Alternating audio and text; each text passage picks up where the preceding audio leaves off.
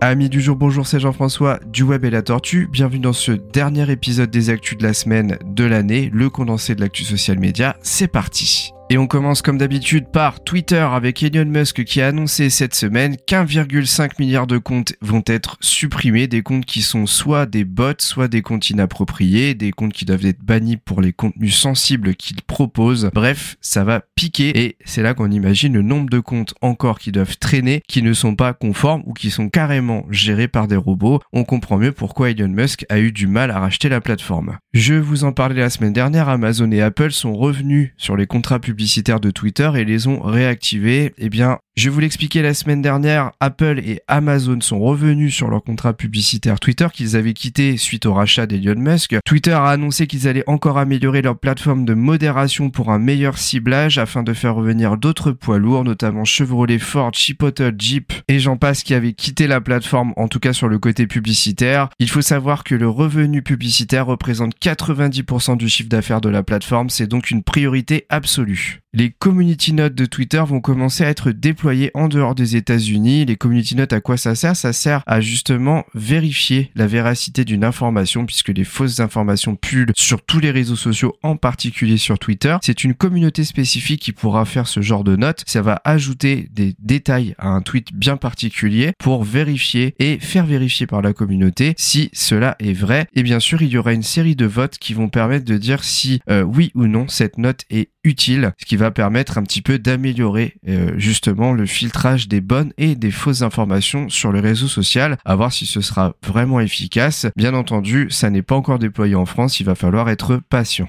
Deux petites nouveautés qui vont bientôt arriver sur la plateforme. Le décompte du nombre de vues de tweets directement affiché sur le tweet pourra bientôt arriver. Ça va être déployé. Ça a été une réponse apportée par Elon Musk encore une fois directement à une demande d'un utilisateur sur la plateforme. On ne sait pas par contre quand est-ce que ça arrivera précisément. Ensuite, vous pourrez bientôt savoir si votre compte a été banni puisqu'un système de statut affiché sur votre profil va bientôt être déployé. Celui-ci permettra de savoir si votre compte est toujours actif ou pas. Donc normalement, hein, si vous êtes dans les clous et que vous utilisez votre compte Twitter de manière classique, il n'y aura aucun problème. Je vous tiens au courant de la date de déploiement de cette fonctionnalité. Allez, on passe à deux petites news TikTok. TikTok qui est soumis à un projet de loi qui souhaite interdire l'application chinoise aux États-Unis. Je vous en avais déjà parlé il y a plusieurs semaines, peut-être même plusieurs mois, sur le fait que, eh bien, c'était une application dans le collimateur des États-Unis. Eh bien, c'est encore une fois confirmé puisque trois élus américains proposent d'empêcher les activités du réseau social sur le continent américain et plus précisément aux États-Unis. À voir si ce projet de loi sera vraiment maintenu et mis en place. TikTok qui lance la localisation des posts, ce sera vraiment pratique si vous êtes un TikToker notamment avec un commerce local et que vous ciblez juste les personnes proches géographiquement de votre activité, ça va vraiment être sympa à voir quand est-ce que ça arrivera. Une petite news pour le groupe Meta concernant WhatsApp avec un système de messages qui pourra être vu une seule fois alors les contenus éphémères, ça existe déjà. Simplement, là, si un message est envoyé, eh bien vous n'aurez la possibilité de ne lire qu'une seule fois. Après sa lecture, il sera instantanément supprimé. C'est un petit peu différent du système qu'on connaissait jusqu'à présent. Bien entendu, c'est en cours de développement, ça n'a pas encore été déployé sur la plateforme, mais apparemment ça pourrait servir beaucoup à la communauté. Personnellement, je n'utilise pas trop WhatsApp, mais je suppose que vous, si vous l'utilisez, vous y verrez un intérêt. Allez, dernière petite news qui concerne les shorts de YouTube. Ça y est, vous allez pouvoir déterminer un endroit de votre short qui sera votre miniature. Jusqu'à présent, c'était YouTube qui déterminait la miniature, vous ne pouviez pas la modifier. Et eh bien, c'est chose faite. Maintenant, vous pouvez aller dans un endroit précis de votre séquence et la sélectionner. Pour l'instant, on ne peut pas créer de couverture directement via un logiciel puis l'intégrer comme on peut le faire sur Instagram. Sur TikTok, on peut pas le faire de toute façon. Donc, en fait, ils sont préférés s'aligner sur le système TikTok. Mais ça, c'est pas un souci. Je dirais le principal, c'est que vous puissiez choisir l'endroit parce que parfois, alors je sais pas si c'est votre cas, mais moi je fais des shorts et on se retrouve coupé à un endroit où on a un